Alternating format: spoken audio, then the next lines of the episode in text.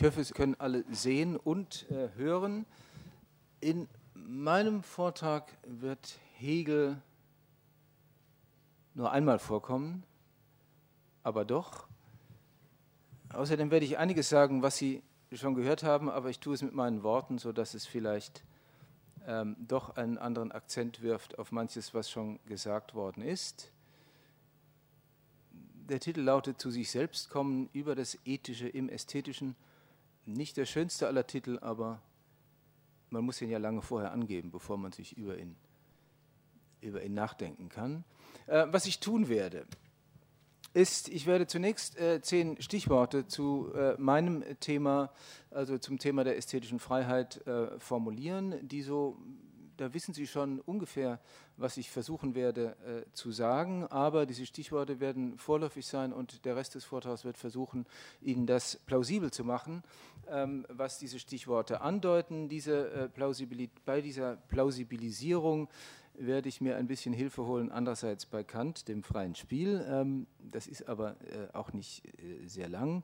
Äh, dann bei Adorno und schließlich werde ich auf mein Thema zurückkommen. Und wenn noch genug Zeit bleibt, werde ich noch eine der Künste zu Rate ziehen, nämlich das Kino. Das hängt aber ein bisschen davon ab, wie lange es dauern wird und wie lange Sie jetzt noch durchhalten können oder mögen. Ähm, Sie werden merken, dass sowohl der Teil über Kant als auch der Teil über Adorno keine Exegese ähm, ihrer äh, Ästhetiken zu sein beansprucht, sondern ich, ich sagen, greife einige Motive heraus, die ich sagen, für meine eigene Überlegung hilfreich finde. So, damit zu den ersten äh, Stichworten. Das erste ist simpel und möglicherweise trivial aber auch eben paradox, das heißt erklärungsbedürftig und lautet, zu sich selbst kommen kann nur, wer fähig ist, sich an Personen und Sachen zu verlieren.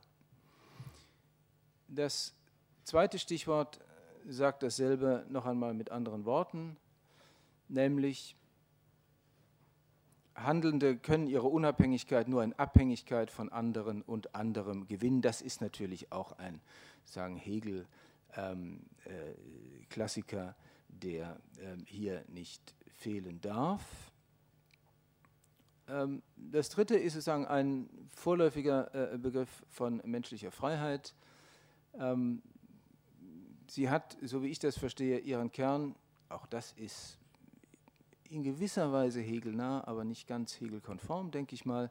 Menschliche Freiheit hat ihren Kern in der Fähigkeit, sich bestimmen zu lassen. Das ist eine Formel, die ich ganz gerne benutzen äh, die aber in doppelter äh, Betonung gehört oder gelesen werden muss, nämlich sich bestimmen zu lassen und zugleich sich bestimmen zu lassen. Also hier haben wir es mit einer Balance von Aktivität und Passivität zu tun.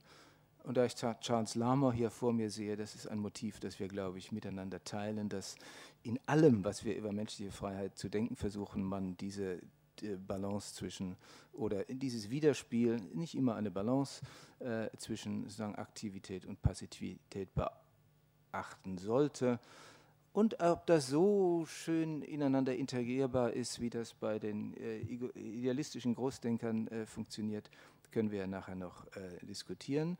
Ähm, dieses Verhältnis von Unabhängigkeit und Abhängigkeit, das in dem äh, zweiten Stichwort steht, denke ich, gilt in kognitiver wie in äh, praktischer Bedeutung, also in Hinsicht auf Erkenntnis wie in Hinsicht auf äh, insbesondere soziale Praxis. Genauso das Bestimmen lassen, wenn ich das betone, und das wird ein Leitmotiv in meinen Überlegungen sein, dann können das ganz unterschiedliche Dinge sein, durch die wir uns gegebenenfalls bestimmen lassen.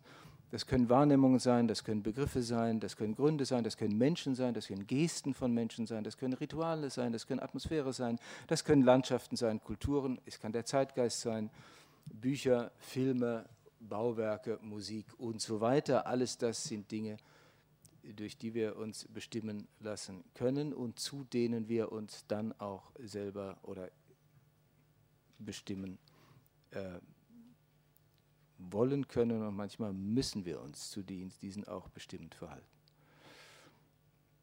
Das Feld des Ästhetischen, äh, so möchte ich behaupten und im Folgenden darstellen, ist ein besonderer Schauplatz der Ausübung dieser allgemeinen Fähigkeit, also der Fähigkeit, sich bestimmen zu lassen, wie ich das eben versucht habe zu erläutern, und insofern ein besonderer Schauplatz der Freiheit. Eine Übung kognitiver und sozialer Fähigkeiten, das ist ja das Standardverhältnis ästhetischer Praxis, da wird irgendetwas geübt, so wie Hegel das eben in der, in der Einleitung äh, in seine Vorlesung zur Ästhetik auch sagt, ist eine konventionelle Auffassung, die Kunst muss nützlich sein, so für die emotionale und äh, moralische Erziehung.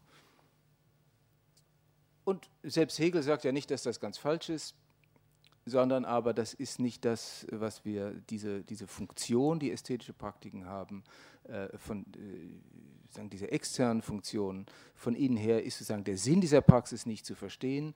Ähm, und insofern kann man vielleicht sagen, dass eine Übung kognitiver wie sozialer Fähigkeiten dieses Feld das des Ästhetischen eröffnet, äh, indem es eine genuine Ausübung derselben ermöglicht.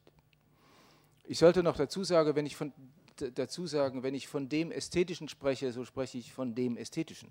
Ich spreche nicht nur von der Kunst, auch wenn ich häufig nachher noch von der Kunst äh, sprechen werde, sondern ich spreche von ästhetischen Praktiken in ihrer ganzen Breite, ob das nun die Natur betrifft oder eine äh, Stadt oder einen Raum wie diesen, was auch immer. Wobei natürlich die Herstellung und Wahrnehmung von Kunst immer wiederum eine ihrerseits besondere Rolle spielt. Ästhetische Praxis, so möchte ich wegen der Punkte 3 und 4 sagen, ist eines der Spielfelder menschlicher Freiheit, weil es das Spielfeld ihrer Betätigung ist. Dazu gleich mehr. Und darum würde ich auch gerne sagen, das haben wir schon gehört bei äh, Andrea Kerns Interpretation von Kant und Hegel. Äh, äh, aus diesen Gründen ist ästhetische Freiheit eine konstitutive Dimension der Freiheit.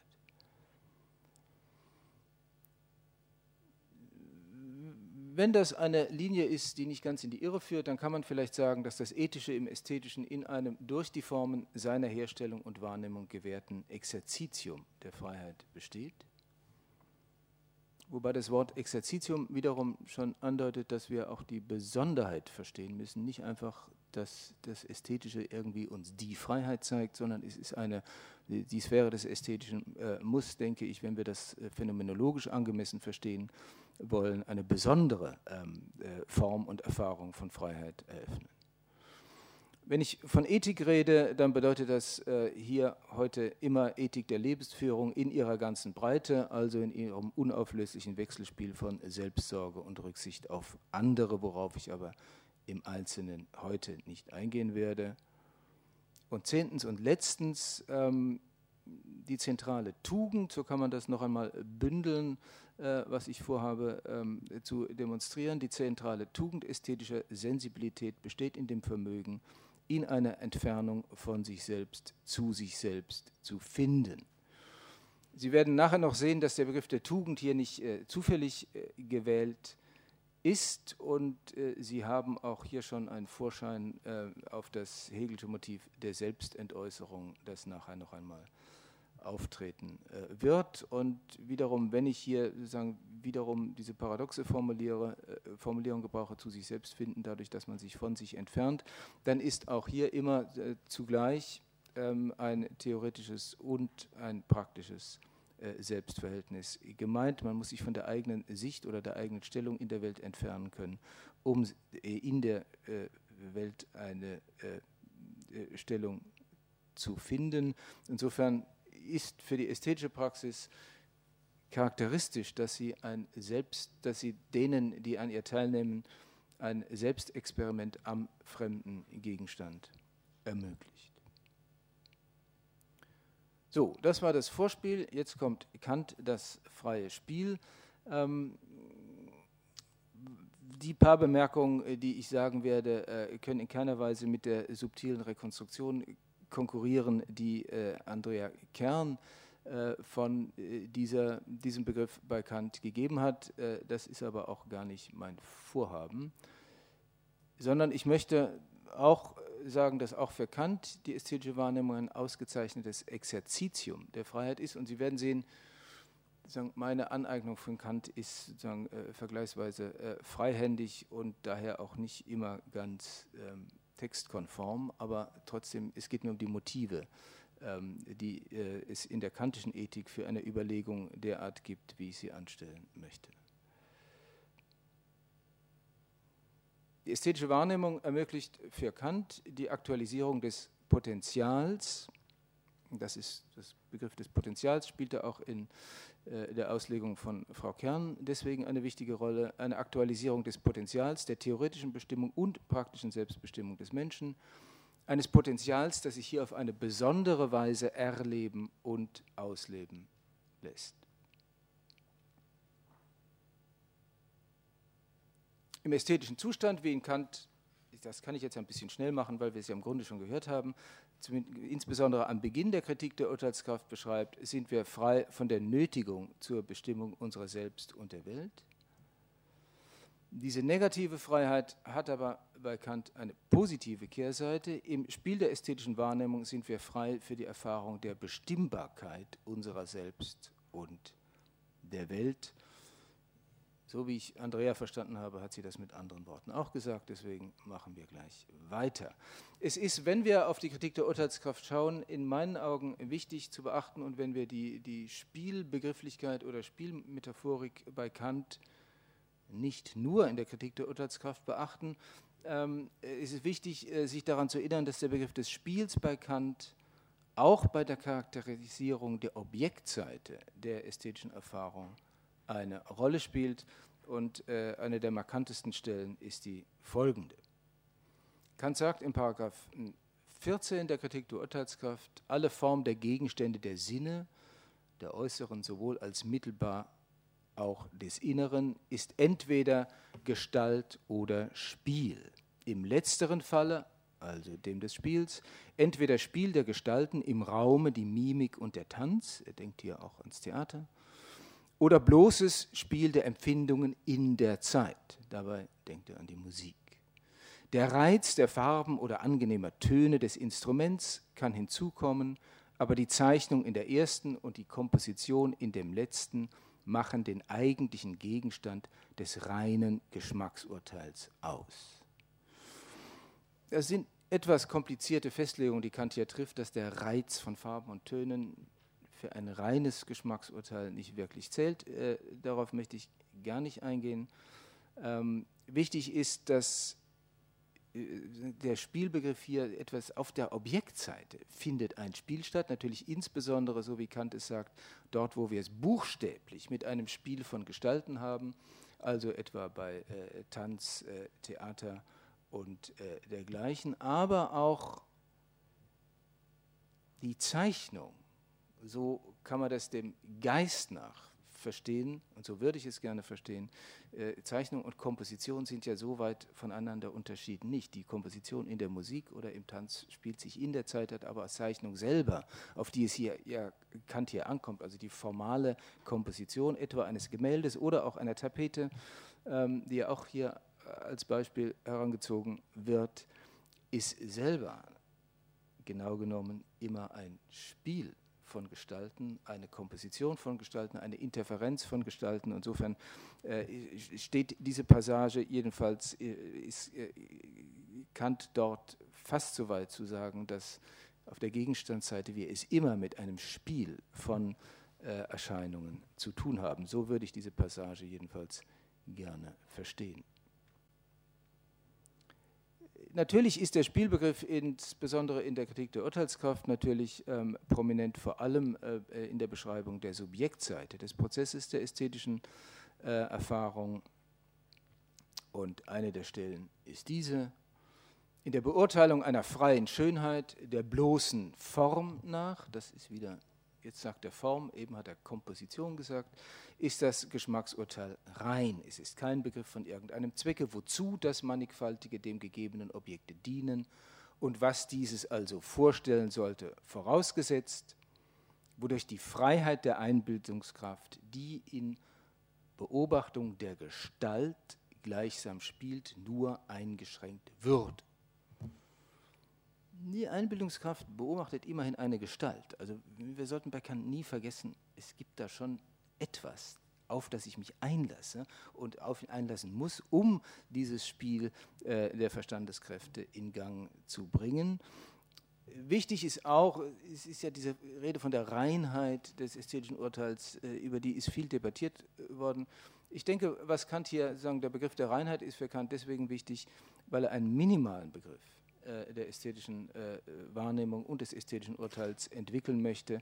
Wir sagen, was mindestens im Spiel sein muss, damit es zum Spiel der ästhetischen Wahrnehmung kommt. Und äh, vieles andere darf dann ja, so geht die Geschichte der Kritik der Urteilskraft ähm, bekanntlich weiter, ja auch noch hinzukommen, ohne wirklich störend zu sein.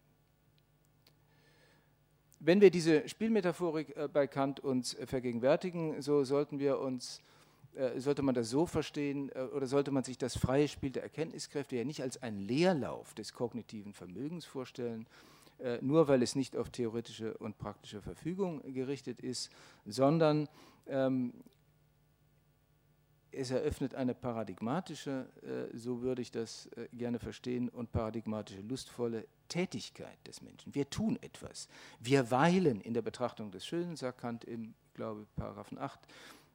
Auch das ist ein Tun. Ja? Also das ist nicht einfach ein, ein Geschehen lassen, sondern wir sind da auch äh, durchaus äh, auf eine sehr bestimmte Weise äh, tätig, um deren Bestimmung es mir im Weiteren auch noch gehen wird. Und äh, diese Tätigkeit des ästhetischen ähm, Verweilens äh, eröffnet eben die, oder die lässt sich bestimmen als äh, die eines Dabeiseins bei oder Mitgehens mit und somit der Vergegenwärtigung von einer Fülle von Gestalten und Bezügen, die uns in den übrigen Formen des Selbstbezugs zunächst und zumeist entgeht. Das ist, ich meine, Sie sehen schon, ich versuche aus Kant, dem Anfang der Kritik der Urteilskraft, so eine minimale Phänomenologie der ästhetischen Wahrnehmung äh, zu machen. Und wir können uns nachher darüber streiten, ob das da wirklich so äh, steht. Aber es ist wichtig, die ästhetische Wahrnehmung als eine Form der Praxis selbst zu verstehen. Und es ist auch wichtig zu überlegen, und darüber hat äh, Andrea Kern ja schon gesprochen, zu sagen, was, was, uns fehlen würde, wenn wir diese Möglichkeit nicht hätten. Ich würde das folgendermaßen formulieren, durch den Verlust ästhetischer Aufmerksamkeit würde uns nicht so, so sehr etwas, sondern wir würden uns entgehen. Und ich glaube, das entspricht auch dem, dem Geist der Kritik der Urteilskraft, weil wir nicht länger fähig werden, uns in den Wirklichkeiten des Lebens ihrer und unserer, äh, bei Kant kann man noch in Klammern hinzufügen, besten Möglichkeiten zu vergewissern. Das ist ja die Sache mit dem Potenzial. Nicht in der ästhetischen Erfahrung erfahren wir unsere, unser Potenzial als ähm, erkennende und auch praktisch vernünftige Wesen. Und damit, mit dem Auf, Ausfall dieser Fähigkeit, würde uns jene, wie es im Paragraphen 1 der Kritik der Urteilskraft heißt, von Erfolg und Misserfolg freigestellte Steigerung des Lebensgefühls entgehen, das im Gefallen des Schö am Schönen nach Kant ja geweckt wird. Und hier ist vielleicht der Ort, an diese schöne Notiz von Kant zu erinnern, wo es darum, äh, um das in die Welt passen geht.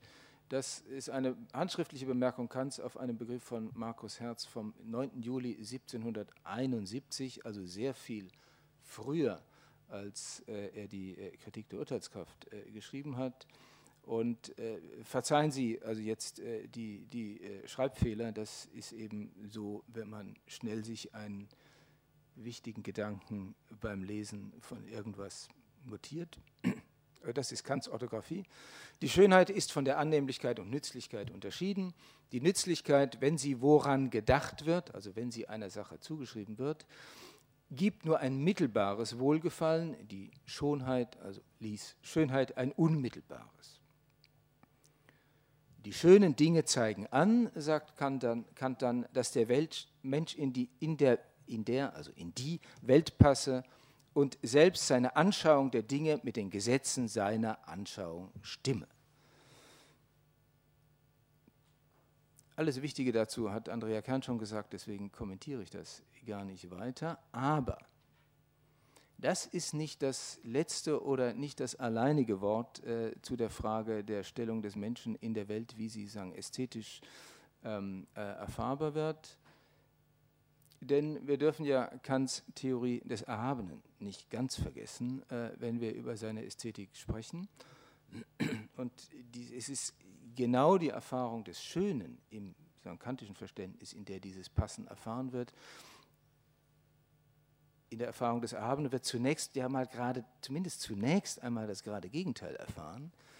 Ähm, nämlich die, diese Unlust, diese Überforderung, diese, diese Unfasslichkeit äh, der äh, übergroßen äh, oder übermächtigen Natur, insbesondere, die uns dort begegnet.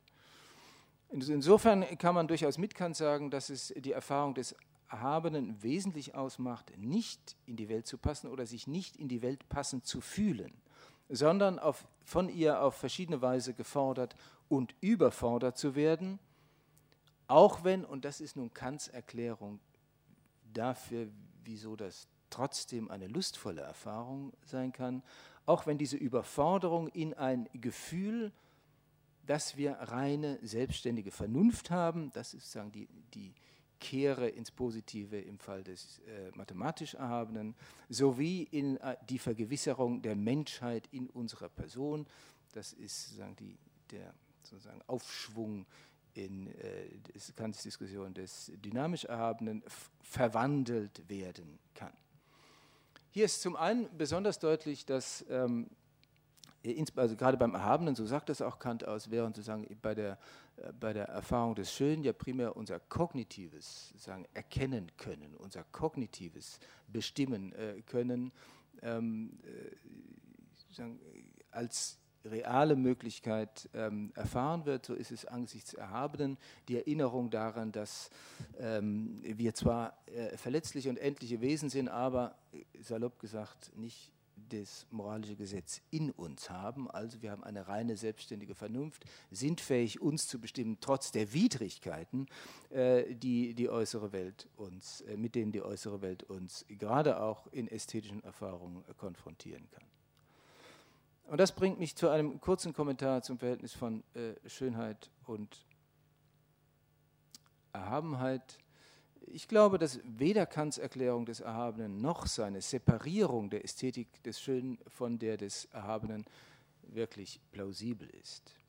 Denn dieses, alle Formen der Separierung des Schönen und des Erhabenen, diese äh, Mode kommt ja immer wieder auf, erlauben es äh, meines Erachtens nicht zusammenzudenken, was in den meisten Domänen des Ästhetischen also jetzt jenseits einfacher Sphären des Designs und wenn wir an einzelne, die Schönheit einzelner Blumen und sowas denken, was in allen sagen, spektakulären äh, Domänen des Ästhetischen und zwar und dann eben auch insbesondere in der Kunst zusammengehört, in unterschiedlichen Mischungen und Graden, nämlich die Affirmation der Fremdheit und der Vertrautheit durch beides, durch das jeweilige äh, Gegenüber der ästhetischen Wahrnehmung die Fasslichkeit und Unfasslichkeit ästhetischer Objekte scheint mir für ästhetische äh, Objekte sehr vieler Art konstitutiv zu sein und folglich das Hinausgehen über sich und das Zurückkommen auf sich. Das heißt, wenn wir dieses Spiel der Gestalten ernst nehmen, dass das Kunstwerk ein Spiel der Gestalten, äh, ein Spiel von Erscheinungen vor uns entstehen lässt oder eine wilde Landschaft, sei es der Stadt oder der Natur, äh, die wir nicht überfassen, die wir nicht überschauen, die wir nicht in Begriffe fassen können, die wir nicht paraphrasieren können, sondern auf die wir uns in eine bestimmte Weise einlassen müssen, dann ist sozusagen die alle Differenz des Schönen und des Erhabenen schon sehr stark relativiert, weil ohne diese nicht Schönes, das uns nicht irritiert, kann uns im Grunde nicht gefallen und Erhabenes das uns nicht befreit, äh, kann uns wiederum nicht erheben. Also ich würde dafür eine sehr starke Interaktion plädieren. Und ich würde Kants Theorie des Erhabenen kritisieren in dem Punkt, äh, sagen, er erklärt die Lust am Erhabenen mit einer Lust darin, auf der sicheren Seite zu sein, letztlich, weil wir Vernunftwesen sind. Und ich glaube, das ist phänomenologisch falsch. Wir wollen irritiert werden in unserer Stellung in der Welt und das ist ein Stück ästhetischer Freiheit. Deswegen ähm, würde ich eher das Folgende sagen, die Welt in ästhetischer Einstellung eher in anschaulicher Proportion oder in anschaulicher Disproportion zu den eigenen Möglichkeiten zu erfahren. Nicht darin besteht die ästhetische Lust, sondern im Entgegenkommenden das Widerständige und im Widerständigen das Entgegenkommende, in der Konsonanz die Dissonanz, und in der Dissonanz die Konsonanz zu vernehmen. Und ich glaube sogar, dass das mit vielem, was man äh, insbesondere in Kants Anthropologie in pragmatischer Hinsicht über das Spiel lesen kann, vereinbar ist. Nicht, dass wir in die Welt passen. Grundsätzlich ist in gewisser Weise noch ein zu theoretischer Gedanke, um ähm, die Dynamik der ästhetischen Erfahrung wirklich äh, zu verstehen. In der Anthropologie sagt Kant, sagen, ohne den Stachel des Schmerzes können wir überhaupt kein Genügen und Vergnügen am Leben äh, finden. Hier ist das Widerspiel von Aktivität und Passivität ausdrücklich markiert. Und ähm, da wir äh, schon eben viel über das Theater gehört haben, möchte ich noch eine Stelle zum Besten geben. Kant fragt sich an einer Stelle äh, der Anthropologie, warum ist das Spiel so anziehend? An der Stelle die ich jetzt gleich zitieren werde, denkt er an das Spiel vornehmlich um Geld, um sich von einem langen Gedankengeschäft am Abend zu erholen. Er denkt also an die eigene äh, Existenzform. Diese Überlegung wird aber äh, dann gleich auf das äh, Theaterspiel und auf, äh, später auf, in der Anthropologie auf viele andere Formen des Spiels übertragen. Also Kants Frage, warum ist das Spiel so anziehend? Kants Antwort, die ist schlicht, aber ich glaube ziemlich ingeniös weil es der Zustand einer, eines unablässigen, wechselnden Fürchtens und Hoffens ist. Und wenn man diese, diese Polarität der ästhetischen Erfahrung, die Kant hier am Beispiel des, äh, nicht nur des Kartenspiels, sondern eben des Theaterspiels auch entwickelt, äh, wenn man eine solche Polarität der, der Irritation und so, äh, ähm, äh, Affirmation, ich denke, das gehört in vielen, äh, in allen wesentlichen Dimensionen der ästhetischen Erfahrung zusammen. Damit ähm, ist jetzt schon wiederum äh, mein äh, Passivitätsmotiv ins Spiel gekommen, das ich ein wenig weiter mit einem kurzen Blick auf ähm, Adorno entwickeln würde. Äh, nebenbei gesagt, was das Schöne und das Erhabene betrifft, Adorno ist eindeutig indifferent äh, gegenüber jeder starken Opposition oder Separierung des Schönen äh, gegenüber den Erhabenen. Auch so in den 80er Jahren wurde er mal als Anwalt des Erhabenen ähm, zu verkaufen versucht. Ich glaube, das ist eine Fehllektüre, aber das nur nebenbei. Ähm, Adorno, man kann Adorno so lesen, und das ist der Versuch, den ich machen werde, dass er Kants Theorie der ästhetischen Freiheit natürlich vermittelt durch Hegel und ein paar andere ähm, äh, Geister äh, radikalisiert hat. Und auch für Adorno äh, liegt die ästhetische Freiheit wesentlich in einem Ausleben eines ansonsten äh, verdeckten oder verstellten Potenzial der Wahrnehmung und des Verstehens. Wenn man Adorno und Kant sagen, in einen Satz unter den Aspekten, äh, die mich hier interessieren, zusammenbringen könnte, dann könnte es folgender längere Satz sein. Und wenn wir uns hierbei jetzt mal nur auf die Frage der Kunst äh, konzentrieren,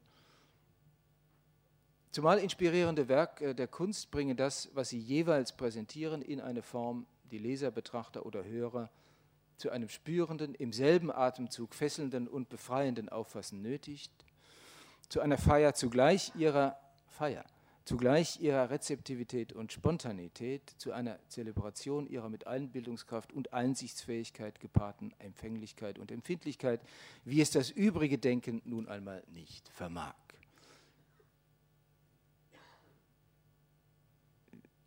vielleicht, das ist ein Vorschlag, Adorno und Kant für einen Augenblick auf eine Linie zu bringen, aber das wird sich gleich wieder ändern. Ähm, diese, diese Empfänglichkeit und dieses, dieses Zusammenspiel von ähm, ähm, oder, oder die Wichtigkeit der Empfänglichkeit für das äh, ästhetische Verstehen und die ästhetische Wahrnehmung hat Kant immer mal wieder, äh, hat Adorno immer mal wieder, gerade in seinen Vorlesungen zur Ästhetik aus dem Jahr äh, 1958, 59, immer mal wieder mit einiger äh, Emphase beschrieben. Und das äh, erste Beispiel, das ich Ihnen kurz äh, mal vorführen möchte, ist ähm, ein Musikbeispiel, das er seinen Studenten hier nahelegt. Wenn Sie etwa einen wirklich komplexen symphonischen Satz hören, und auch das ist ein Satz, nicht, auch in der mündlichen Rede von Adorno äh, sind die Sätze eigentlich noch sehr viel länger, als wenn er schreibt. Wenn Sie, aber das hat hier einen gewissen Sinn, wenn Sie etwa wirklich einen komplexen symphonischen Satz so hören, dass Sie alle sinnlichen Momente, die es darin gibt, wirklich aufeinander beziehen, also in ihrer Einheit und in ihrer Vermitteltheit hören, sinnlich wahrnehmen, wenn Sie also das, was Sie hören, nicht nur als das hören, als was es Ihnen jetzt erscheint, sondern auch in seiner Relation zu dem, was schon vergangen ist in dem Werk, und zu dem, was in dem Werk Ihnen noch bevorsteht und schließlich zu dem Ganzen, dann ist das sicher das höchste Maß an präziser sinnlicher Erfahrung, das überhaupt möglich ist. Er sagt nicht, es ist das höchste Maß an sinnlicher Erfahrung, aber das höchste Maß an präziser sinnlicher Erfahrung. Und er ist natürlich der Meinung, dass er das übliche sagen, theoretische Registrieren von Sachverhalten in der äußeren Welt hier in der ästhetischen Wahrnehmung äh, auf eine signifikante Weise transzendiert wird. Und in der zwölften Vorlesung, äh, aus denen ich noch äh, drei kurze Stücke präsentieren werde, dessen, deren Thema die Problematik des Begriffs des Schönen ist, beschreibt Adorno nun äh, weiter und eingehender dieser Prozess des Verfolgens eines äh, künstlerischen Objekts oder die Frage, was da geschieht, also was da im Werk geschieht und was mit den äh, Betrachtern äh, geschieht. Und äh, diese Motive werde ich nachher aufnehmen, um die äh, freiheitstheoretische Pointe so formulieren zu können, wie ich es möchte. So würde ich sagen, sagt Adorno in dieser zwölften Vorlesung, dass die ästhetische Erfahrung, ästhetische Erfahrung heißt bei Adorno immer Kunsterfahrung, wenn nichts anderes gesagt wird, was natürlich irreführend ist, aber so ist es. So würde ich sagen, dass die ästhetische Erfahrung eben wesentlich darin besteht, dass man an diesem Vollzug teilhat, dass man das Kunstwerk mitvollzieht, indem man in dem Kunstwerk darin ist, dass man, wie man es ganz schlicht nennen mag, darin lebt. Wenn man diese Vorlesung liest, versteht man gar nicht mehr, warum Adorno als Negativitätsästhetiker einmal bekannt war. Die Frage des Genusses, ja, er, er, hat Adorno, Sie wissen vielleicht, äh, Adorno, Kunstgenuss war sagen das schlimmste Wort eigentlich, das man benutzen konnte im äh, Kontext ästhetischer Praxis und er gibt sich aber viel Mühe, seine Studenten, wie man, wie man heute sagt, dort abzuholen, wo sie sind und sagt, Genuss, ja, natürlich, das ist irgendwie eine naheliegende Redeweise, aber, aber mit dem Genuss hat es doch sehr viel mehr auf sich. Irgendwann sagt er dann, meinetwegen können Sie das auch Genuss nennen. Also er gibt sich sehr viel Mühe, den Studenten klarzumachen, dass äh, warum äh, Kunst äh, Erfahrung nicht einfach nur eine Sache des äh, Konsums, insbesondere des schnellen Konsums sein sollte. Die Frage des Genusses, sagt er deshalb, scheidet hier einfach aus, weil diese Art der Erfahrung, also die genießende, ein Weg in gewisser Weise gerade weg vom Subjekt ist. Nein, jetzt habe ich ihn falsch gelesen. Die wirkliche Kunsterfahrung natürlich ist ein Weg in gewisser Weise gerade weg vom Subjekt, während ja jede Art von Genuss nun tatsächlich etwas ist, wovon, wie, wie man so schön sagt, das Subjekt etwas hat. Und in der nächsten Passage benutzt er das nun, diese Überlegung zur, zur mm, Zweifelhaftigkeit des ästhetischen Genießens, um das Folgende zu sagen. Es käme weniger darauf an, was einem das Kunstwerk gibt oder was es einem bringt, wie man ja heute im äh, Salopp sagt, also das bringt mir nichts, das bringt mir was, als darauf, was man dem Kunstwerk gebe. Das heißt, ob man in einer bestimmten Art von aktiver Passivität oder von angestrengtem sich überlassen an die Sache ihr das gibt, was sie von sich aus eigentlich erwartet.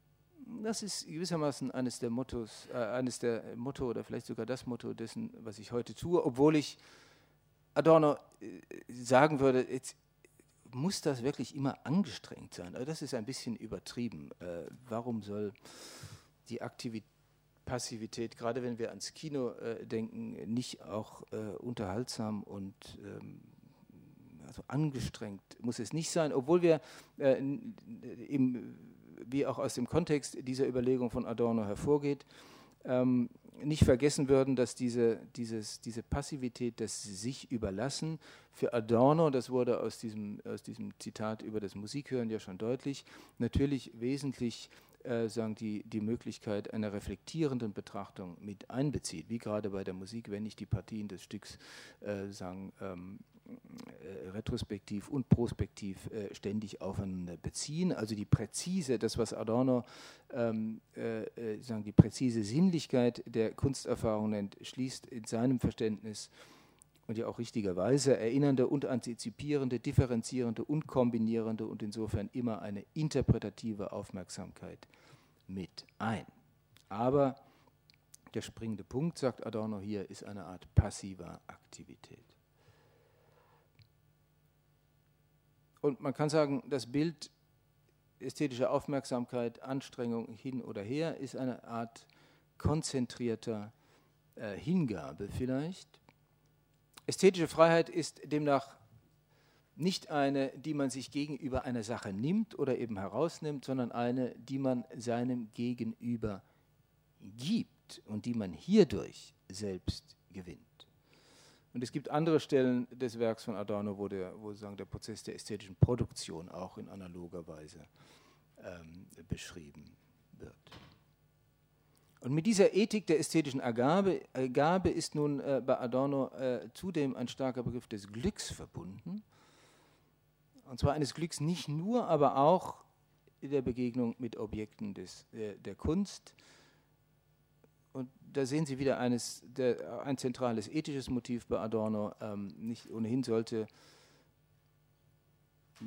jede ordentliche Ethik kommt ohne einen Bezug auf das Glück meines Erachtens ohnehin nicht aus. Und das ist auch in der folgenden Passage so. Adorno spricht zuerst über das befreiende oder erhebende äh, beziehungsweise transzendierende Moment äh, der Kunsterfahrung. Man könnte auch sagen über das ekstatische Moment der Kunsterfahrung. Und dieses beschreibt er nun folgendermaßen. Diese Augenblicke sind die höchsten, wohl und die entscheidenden, deren die künstlerische Erfahrung überhaupt mächtig ist. Und es ist wohl denkbar, dass von ihnen eigentlich die Vorstellung, dass Kunstwerke sich genießen ließen, er ist immer mit so Ekelgefühl ausgesprochen, abgezogen ist, weil diese Augenblicke ja wirklich eine Art von Beglückung mit sich führen, die wohl, was es sonst an Glück gibt, und dann will er eigentlich sagen, das ist mündlicher Vortrag, nicht das in Tonband mitschriften, er will eigentlich sagen, was es sonst an Glück gibt, weit übertrifft. Er sieht aber da seine Studenten und sagt, halt, mein Freund, sei, ich, äh, sei ein bisschen vorsichtiger. Also die wohl, was es sonst an Glück gibt, ich will nicht sagen in den Schatten stellen, aber jedenfalls dem Obersten, was es sonst an Glücksaugenblicken gibt, durchaus gewachsen sind, die dieselbe Gewalt haben wie die höchsten realen Augenblicke, die wir kennen.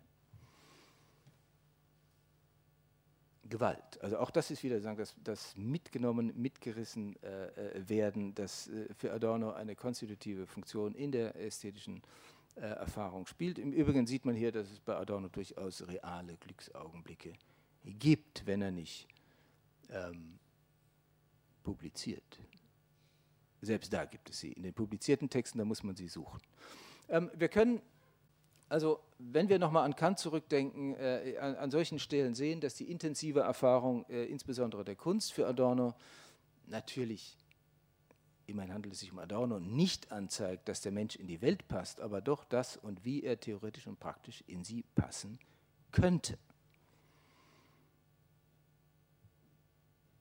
Hier wie an vielen anderen Stellen in seinem Werk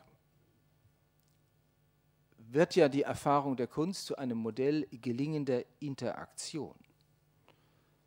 Und zwar nicht nur zwischen Subjekt und Objekt, sondern in gleichem Maß zwischen Subjekt und Subjekt. Also was das Werk von sich aus fordert, hat er an einer Stelle gesagt, da wird das Werk, und das passiert bei Adorno immer wieder, metaphorisch in die Rolle eines Subjekts äh, gerückt. Bei Adorno ist es aber ohnehin so, dass das, was sagen wir bei Donald Davidson die Triangulation ist, also zwei, Objek äh, zwei Subjekte ähm, kommunizieren zusammen über etwas, das ihnen gegeben ist. Das steckt bei Adorno alles in der, in der Konfrontation eines Subjekts mit dem Kunstwerk, weil sagen, das Verhalten, des, das ein Grundmodell, äh, die ganze adornische Theorie der Intersubjektivität, ich übertreibe ein kleines bisschen, äh, steckt ja bei Adorno in dem Verhältnis von Betrachter und Kunstwerk. Nicht, das ist die Freiheit zum Objekt, wird hier zur Freiheit zum Subjekt. Es gibt aber wiederum genug Stellen in seinem Werk, wo auch ein reales Gegenüber, nicht dieses sich einlassen können, diese aktive Passivität, ist für Adorno auch ein, ein Grundbass ähm, äh, gelingender Intersubjektivität, wie man sagen könnte. Und äh, nicht diese, diese Wirklichkeit, dass, dass, dass, dass der Mensch in die Welt passen könnte. Äh, der bekannteste Slogan hierfür ist der Satz Ästhetische Theorie, Seite 200, wo Adorno das also auch in seinen offiziellen Schriften äh, so sagt, die Wirklichkeit der Kunstwerke zeugt für die Möglichkeit des Möglichen. Und das ist bei Adorno natürlich anders als bei Kant beispielsweise auch eindeutig politisch gemeint. Ein letztes Zitat von Adorno, wiederum aus einem Text, den er publiziert hat. Nicht, dass Sie sagen, das sind nur wiederum äh, Tonband-Mitschriften. Äh, in diesem äh, eher unscheinbaren Text wissenschaftlicher Erfahrungen in Amerika berichtet Adorno zunächst lang und breit, äh, wie es dem äh, Emigranten, der ja auch äh, als Sozialphilosoph sich verstanden hat, im, sagen, im, in der Praxis der äh, amerikanischen Empirie ergangen ist, insbesondere in seiner Zeit am Princeton Radio Research Project und sagen, wie positivistisch und so eng diese Vorstellung, äh, die die Amerikaner von Empirie hatten und wie seltsam äh, ihm das alles äh, vorkommen muss. Das ist eine Klage über, die, über, die, über den Verfall der wissenschaftlichen äh, Kultur und auch die Instrumentalisierung des Selbstinstrumentalisierung des äh, wissenschaftlichen, der wissenschaftlichen Praxis, so auch in der Tradition der äh, einschlägigen frühen Schriften von Horkheimer dazu. Aber am Ende des Textes kommt es zu einer dramatischen Wende, weil Adorno plötzlich übergeht zu einem Lob der amerikanischen Lebensverhältnisse. Und das ist eines der positivsten Bemerkungen, die Adorno über die amerikanische Demokratie überhaupt gemacht hat. Drüben, sagt er, sagt er dort, lernte ich ein Potenzial realer Humanität kennen, das im alten Europa kaum vorfindlich ist. Und an dieser Stelle gewinnt Adorno sogar den Begriff der Anpassung einen positiven Aspekt ich zitiere, das ist nicht das Zitat, auf das ich hinaus will, aber doch die Brücke dazu. Europäische Intellektuelle wie ich, sagt Adorno, sind geneigt, den Begriff der Anpassung, des Adjustment, bloß als Negativum, als Auslöschung der Spontanität, der Autonomie des einzelnen Menschen anzusehen. Es ist aber, und das ist die Stelle, es ist, gestrichen ist nur das Aber, es ist aber, und das ist jetzt der richtige Auftritt Hegels, eine von Goethe und Hegel scharf kritisierte Illusion, dass der Prozess der Vermenschlichung und Kultivierung sich notwendig und stets von innen nach außen abspiele. Er vollzieht sich, wie Hegel es nannte, auch und gerade durch Entäußerung. Wir werden nicht dadurch freie Menschen, dass wir uns selbst nach einer scheußlichen Phrase als je Einzelne verwirklichen, sondern dadurch, dass wir aus uns herausgehen, zu anderen in Beziehung treten und in gewissem Sinn an uns sie an sie uns aufgeben. Und hier sind es jetzt die, nicht das Kunstwerk als sozusagen äh, irgendwie allegorischer Stellvertreter des realen anderen, sondern hier ist es der reale andere, über den Adorno im Grunde in derselben Weise äh, spricht, in der er vorher über das Kunstwerk gesprochen hat. Dadurch erst bestimmen wir uns als Individuen, nicht indem wir uns wie Pflänzchen mit Wasser begießen, um allseitig gebildete Persönlichkeiten zu werden. Da denkt er natürlich, also Goethe Hegel, das ist sozusagen das Motiv der schönen Seele, das äh, Adorno hier aufnimmt. Und hier wird sozusagen die, die, der Begriff der ästhetischen Tugend äh, greifbar, den ich am Anfang schon einmal äh, eingeführt habe. So gesehen erweist sich die Tugend der ästhetischen Sensibilität auch bei Adorno, aber ich würde sagen, es ist überhaupt so, als eine einigermaßen kardinale äh, Tugend die eng verwandt ist. Tugenden sind ja nie isolierte Größen, sondern äh, das kann man schon bei Aristoteles natürlich sehen, sie, und unterhalten intensive und sehr komplexe Beziehungen untereinander. Und diese Tugend der ästhetischen Sensibilität, so wie sie äh, insbesondere Adorno an den äh, zitierten Stellen beschreibt, erweist sich als eng verwandt mit solchen ebenfalls ziemlich kardinalen Tugenden wie Dialog und Liebensfähigkeit, Humor, Bescheidenheit, Umsicht, Urteilskraft könnte man auch nennen, Klugheit, Aufmerksamkeit und etlichen anderen. Interessanterweise hat Adorno, äh, das ist in den Minima Moralia, Stück Nummer 127, die Klugheit einmal als die oberste aller Tugenden beschrieben, aber am Ende seiner Vorlesung über Probleme der Moralphilosophie war es dann die Bescheidenheit. Man kann also ganz unterschiedliche Tugenden so charakterisieren, dass sie im Grunde die zentralen sind. Also, die Tugend ästhetischer Sensibilität ist eine durchaus kardinale Tugenden, die, wie alle diese Tugenden, äh, diese paar Tugenden, die ich hier genannt habe, zumindest auch solche der Selbstdistanzierung oder Selbstüberschreiten, äh, sind und daher natürlich immer auch wesentlich riskante Tugend. Nicht? Also Selbstüberschreitung ist ja nicht so eine ganz äh, immer harmlose Sache. Man kann sich und die Sache äh, äh, oder das Gegenüber dabei immer auch äh, notwendigerweise ähm, verfehlen und dieses Risiko, ohne dieses Risiko ähm, der Tugend kann man aber gar nicht äh, tugendhaft sein, würde, glaube ich, Adorno sagen. Wenn er es nicht tun würde, würde ich es tun. Was aber auch schon Aristoteles sagt, wenn man ihn genau liest. In der ästhetischen Sensibilität kristallisiert und aktualisiert sich für Adorno wie für, schon für Kant das Potenzial menschlicher Selbstbestimmung. Und da bin ich wieder am Anfang und es bin, bin gleich fertig. Ich möchte nur noch mal die Frage nach der Besonderheit jetzt der ästhetischen Freiheit stellen. Man muss nämlich zunächst einmal Adornos und auch meine eigenen Metaphern ein bisschen mit Vorsicht genießen, denn die Aufgabe an jemanden oder etwas, das sich verlieren an ein Gegenüber oder sich vergessen in seiner Gegenwart, dies alles soll ja nicht auf eine Selbstpreisgabe oder einen Selbstverlust hinauslaufen, sondern umgekehrt gerade auf einen Selbstgewinn. Und es geht um die ähm, Form des Selbstgewinns. Ähm, auch das, was äh, bei Adorno ja gerne Freiheit zum Objekt heißt. Nicht umsonst ist es ja eine aktive Passivität, die Adorno als eine Bedingung des zu sich selbstkommens gilt. Das heißt, als eines freien Selbstverhältnisses, das weder inneren noch äußeren Zwängen unterliegt. Ich würde ein bisschen vorsichtiger sein, nicht allzu vielen inneren oder äußeren Zwängen, aber Adorno ist eben gerne extrem. Jetzt komme ich zu letzten Fragen. Das sind letzte Fragen nicht im absoluten Sinn, sondern sie betreffen nur diesen Vortrag. Aber vielleicht nicht nur, das dürfen Sie entscheiden. Ähm, wenn man das so beschreibt, wie ich es zuletzt getan habe, dann droht aber allerdings die Grenze zwischen ästhetischer und sonstiger Freiheit zu verschwimmen, weil das zu sich selbst kommen können und über sich hinaus gehen können und dadurch bei sich selbst bleiben können, ist ja nun nicht äh, nur ein äh, ästhetisches Verhältnis allein. Und wir müssen uns fragen, worin liegt die besondere Freiheit ästhetischer Praxis? Und wenn wir darauf keine Antwort haben, kann man eigentlich die ganze Überlegung vergessen. Ähm, inwiefern ist sie ein, also die ästhetische Freiheit ein Modell, aber doch nur ein Modell des für Freiheit konstitutiven Zusammenhangs von Bestimmtsein und Bestimmendsein? Und inwiefern ist sie weit mehr als ein Modell, nämlich eine genuine Form der Ausübung menschlicher Freiheit? Für das Kinobeispiel ist keine Zeit mehr, aber ich möchte doch, ist die letzte Folie, auf diese meine letzten Fragen eine vorläufige Antwort geben. Ich hatte ja in einem der Stichworte am Beginn gesagt, dass ästhetische Praxis eines der Spielfelder menschlicher Freiheit ist, weil es das Spielfeld ihrer Betätigung ist.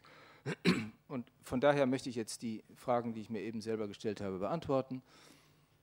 Das ist so zunächst einmal, weil was aus dieser Betätigung folgen mag, daraus folgt, dass zunächst einmal nichts aus ihr folgt. Die ästhetische Praxis ist eine wesentlich und äh, gesteigert selbstzweckhafte Praxis. Zweitens, weil wir von allem, was uns, weil wir uns allem, was uns in ihr mitnimmt, nötig, zwingelt, fesselt oder verstört, uns freiwillig überlassen. Und das ist im übrigen Leben, auch in übrigen äh, frei gewählten Praktiken, Praktiken, äh, äh, Praktiken nicht notwendigerweise der Fall. Selbst wenn wir uns ärgern oder aufregen, was wir angesichts von Kunstproduktion häufig tun, tun wir das freiwillig. Und das bereitet uns sogar Genuss manchmal. Aber, und das ist, das ist der mir für mich äh, entscheidende Punkt, weil hier nicht das Bestimmen, soweit könnte man sagen, ist das d'accord mit Kant, sondern das sich bestimmen und sich bewegen lassen, das Tellus allen Bestimmens, also allen Verstehens, Deutens und Interpretierens ist.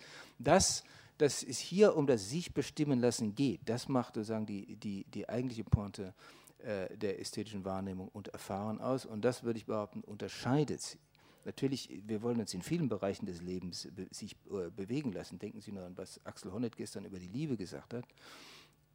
Aber es ist eine Praxis, ästhetische Praxis ist eine Praxis, wo das der springende Punkt ist. Uns, sozusagen, uns unsere eigenen Möglichkeiten sozusagen wie, wie ein Schüttelglas noch einmal durchschütteln zu lassen oder zu erfahren, was uns emotional, intellektuell äh, moralisch äh, überhaupt äh, bewegen kann. Dieses sich bewegen lassen ist sozusagen das Drama, äh, das eigentliche, der eigentliche Witz des Dramas, der ästhetische Erfahrung, weswegen letzte, letzter Halbsatz, das vielleicht eine extreme, aber doch eine kardinale Form der Freiheit sein dürfte. Ich danke Ihnen für Ihre Geduld.